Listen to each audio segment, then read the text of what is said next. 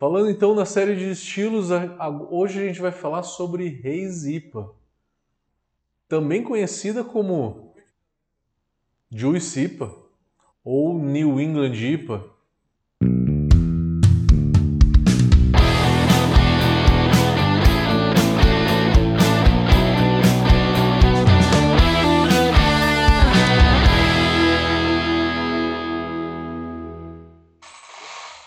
Estilo relativamente novo, mas eu arrisco o palpite em dizer que é o estilo que mais cresce no mundo inteiro.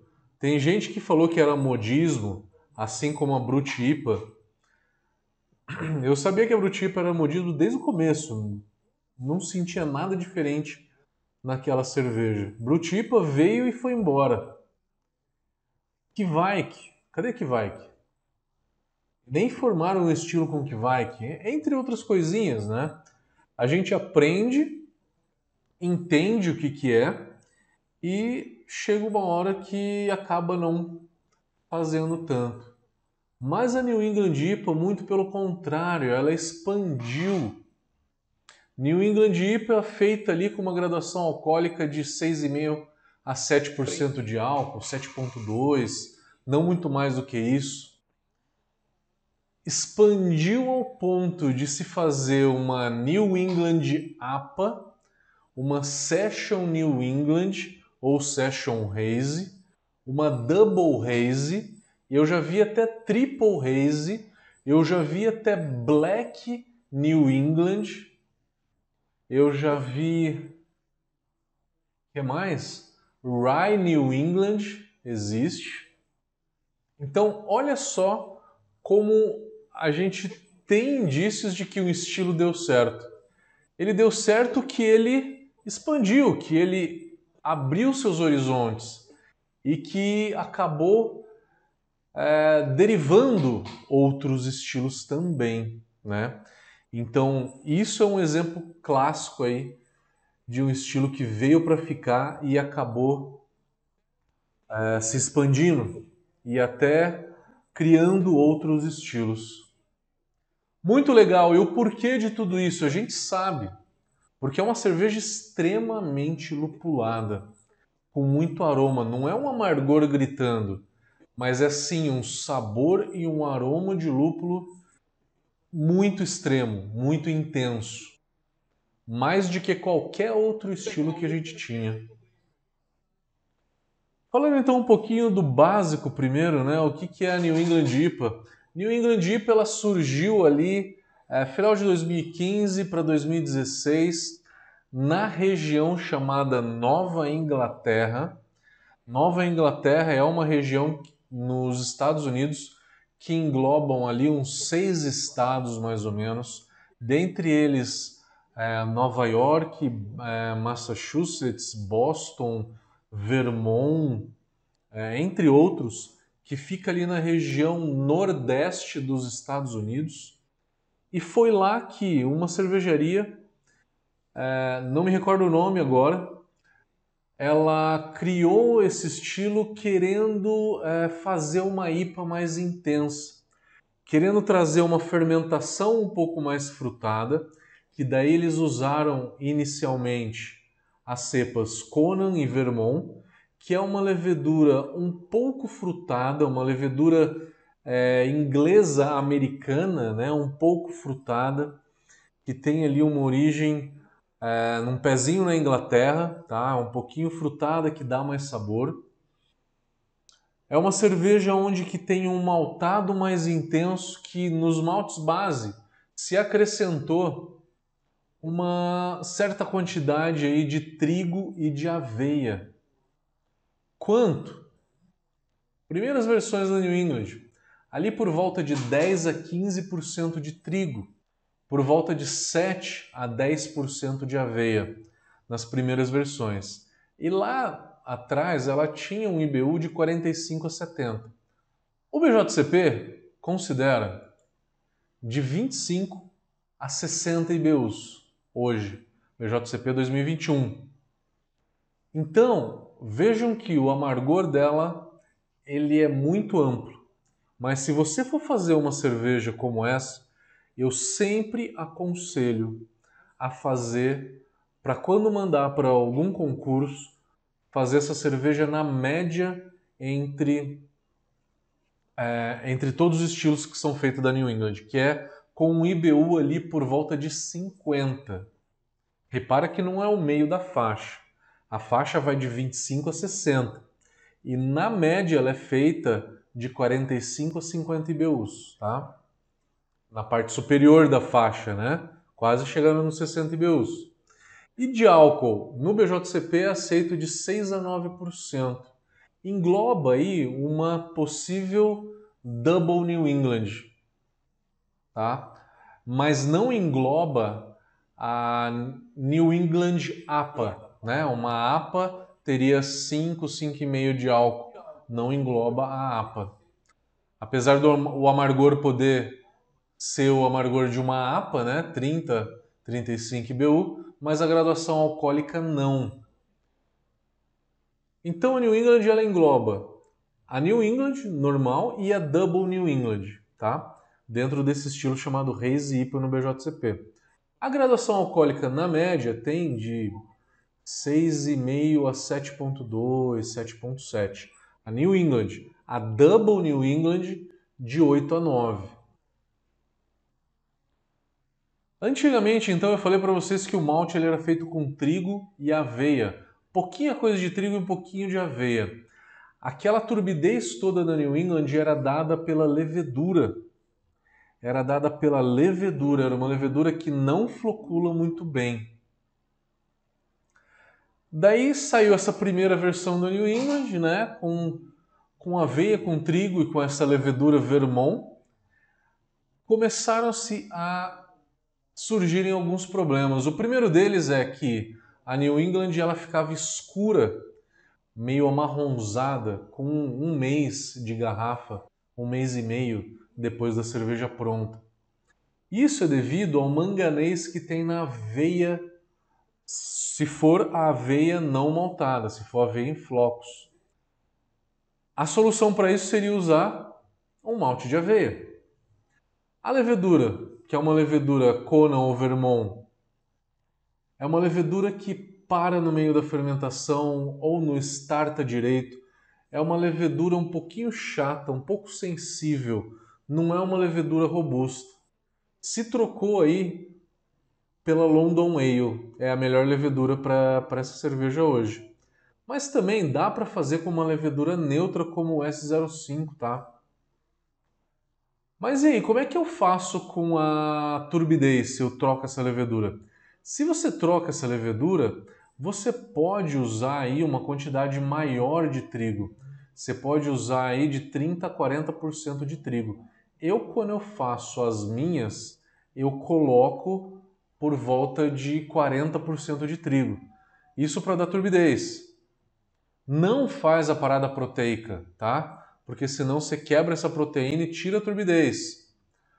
Então, tenta deixar aí bastante proteína que é para dar a turbidez na New England. A aveia substitui pelo malte de aveia. Já testei o malte de aveia da Viking. Na hora que você malteia a aveia, ele perde muito o manganês, que é o que escurece a cerveja. Porém, ele não perde aquela viscosidade, aquela oleosidade que a aveia tem. Isso é muito importante para uma New England, acaba contribuindo com o corpo dela. De uma maneira geral, falando então de malte, 40% de trigo, uns 10, 12 a 15% de aveia no máximo, tá? 12, 13% eu já fiz algumas vezes e ficou bem legal. E aí o resto você pode fazer entre Pilsen, Pale e Viena. Não usa Munique e não usa malte caramelo, porque se ela tiver corpo, ela sai do estilo, tá? Não usa malte caramelo numa cerveja dessa.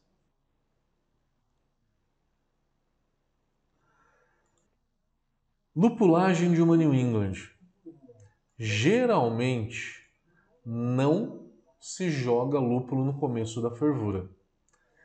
Nem no first wort e nem lúpulo 60 vai acabar se jogando em lúpulo nos últimos 20 minutos de fervura.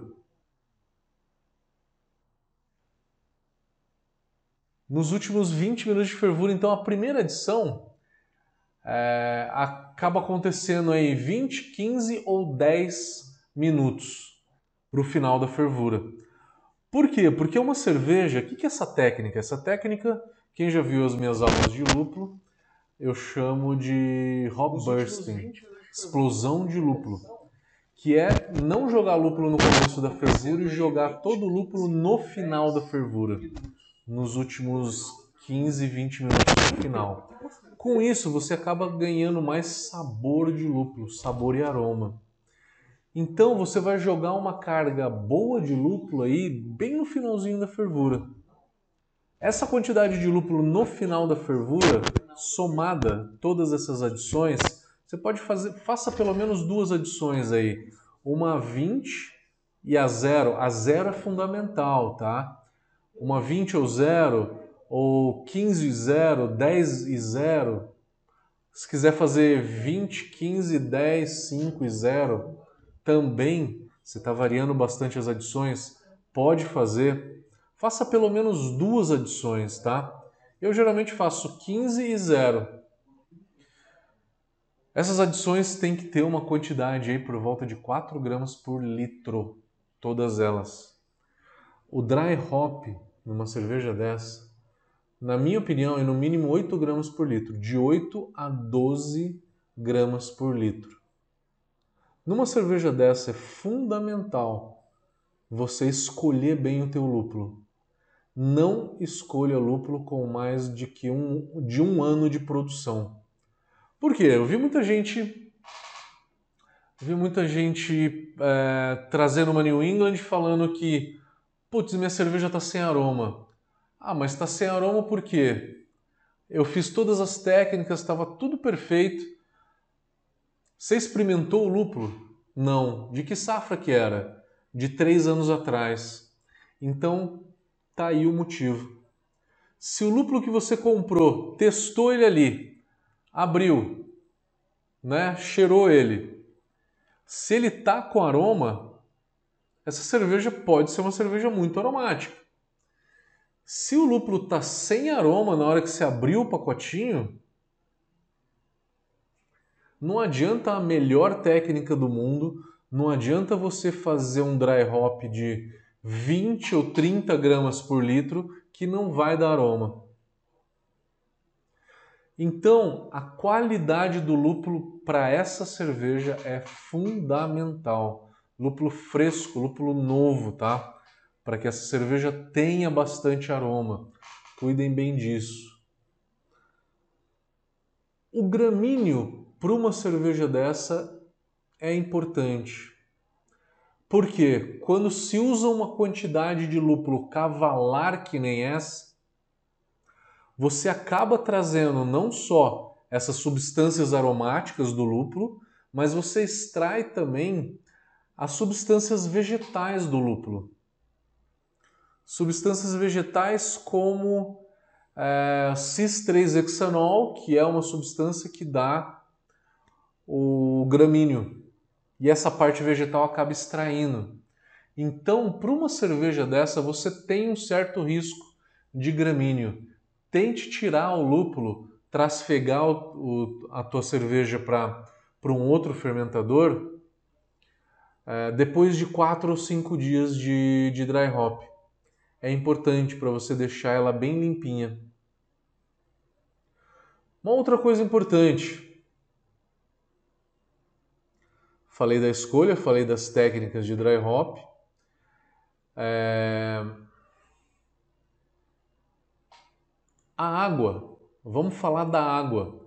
Como que você faria a correção de água numa cerveja dessa?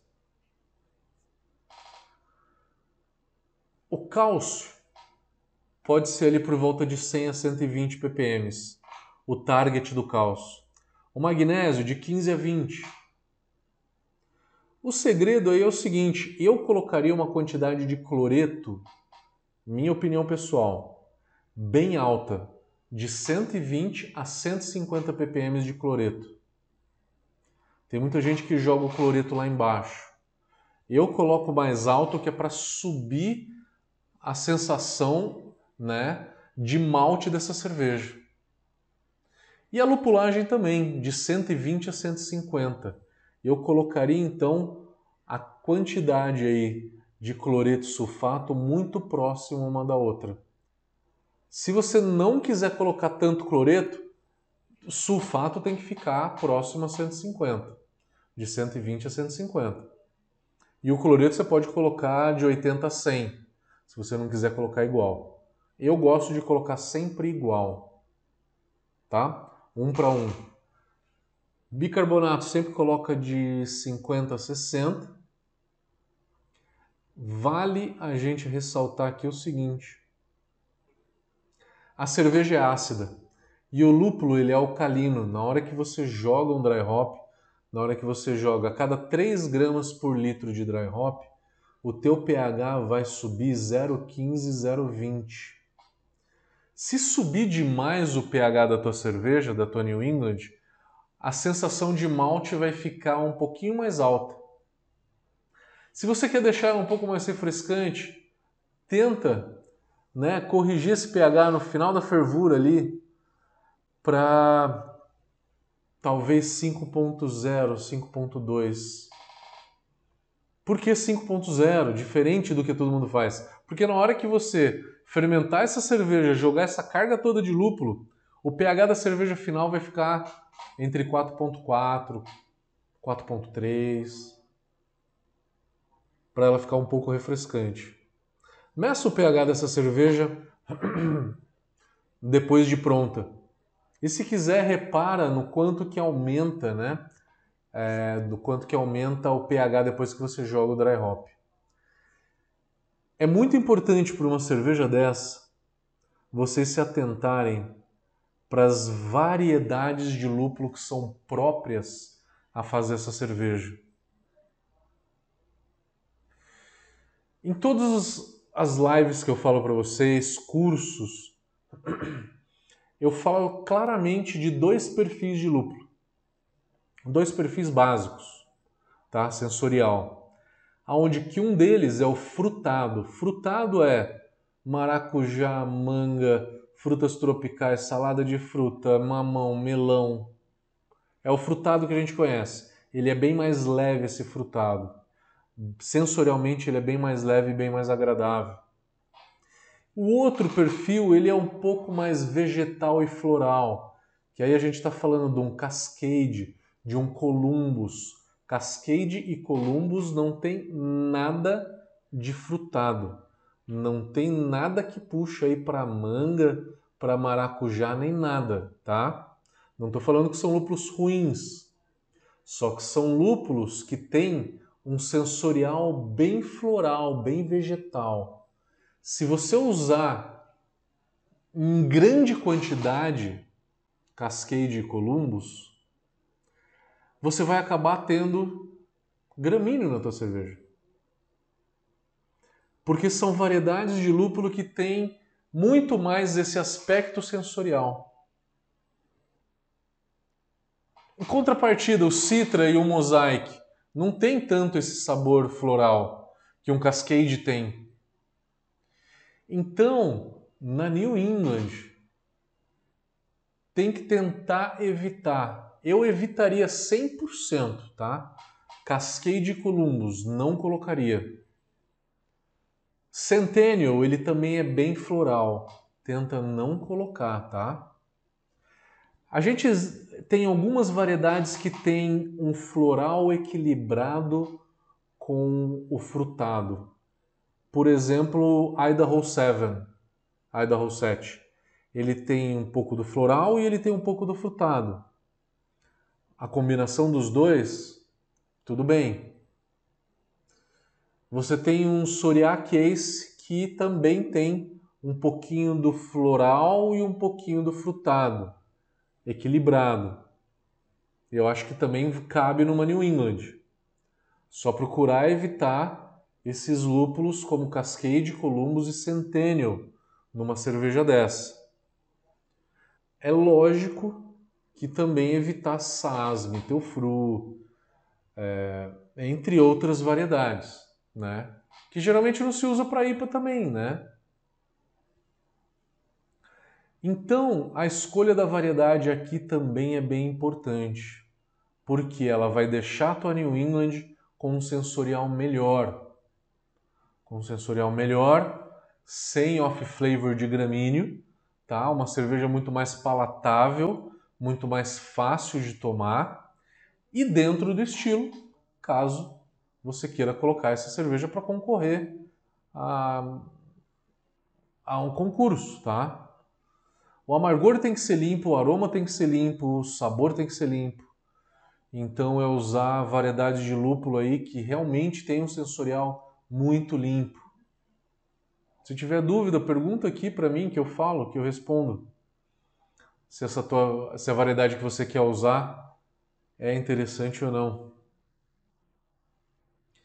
É uma cerveja com a coloração bem clara. Ela é uma cerveja que ela é um amarelo ou um dourado, né?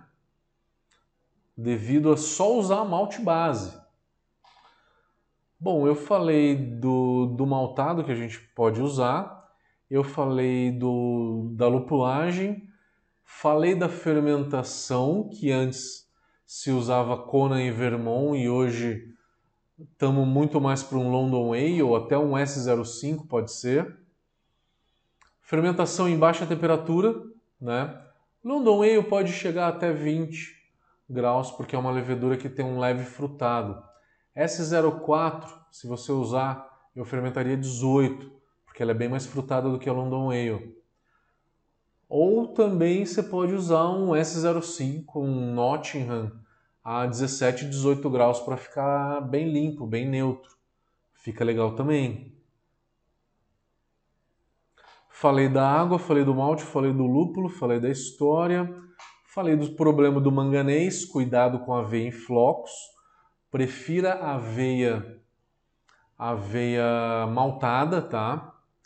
Porque o manganês que tem na aveia não maltada, ele acaba escurecendo muito a cerveja, tá? Uma cerveja que ela tem que ser turva, né? O próprio nome diz hazy, quer dizer turva. Juicy vem de suco, né? Que ela tem um aspecto de suco. E New England IPA. São três nomenclaturas pro mesmo estilo. Ela surgiu com o nome de New England IPA, porque ela surgiu numa região dos Estados Unidos chamada Nova Inglaterra. Só que aí o californiano tem a dor de cotovelo diz carada, né? Porque eles são os caras da, da IPA dos Estados Unidos, né? O californiano não faz New England IPA, o californiano faz Hazy IPA. Então, o BJCP usou a nomenclatura Hazy, porque Hazy é aceita no país inteiro.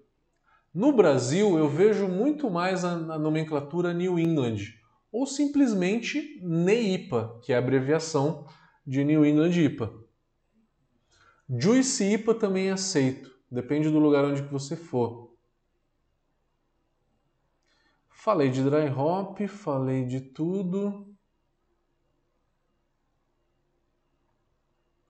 Comparação de estilos.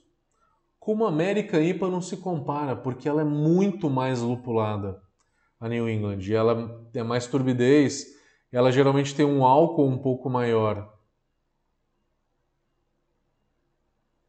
Às vezes eu já confundi Haze IPA com Double Haze. A Double, às vezes, ela tem um 1% a mais de álcool, às vezes tem 8% de álcool. E uma New England tem 7, 7.2.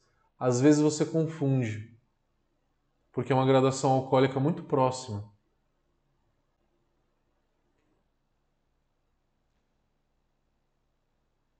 Galera, Hoje a gente falou de a gente vai falar da, do estilo que surgiu para combater ela, que é a Brute IPA.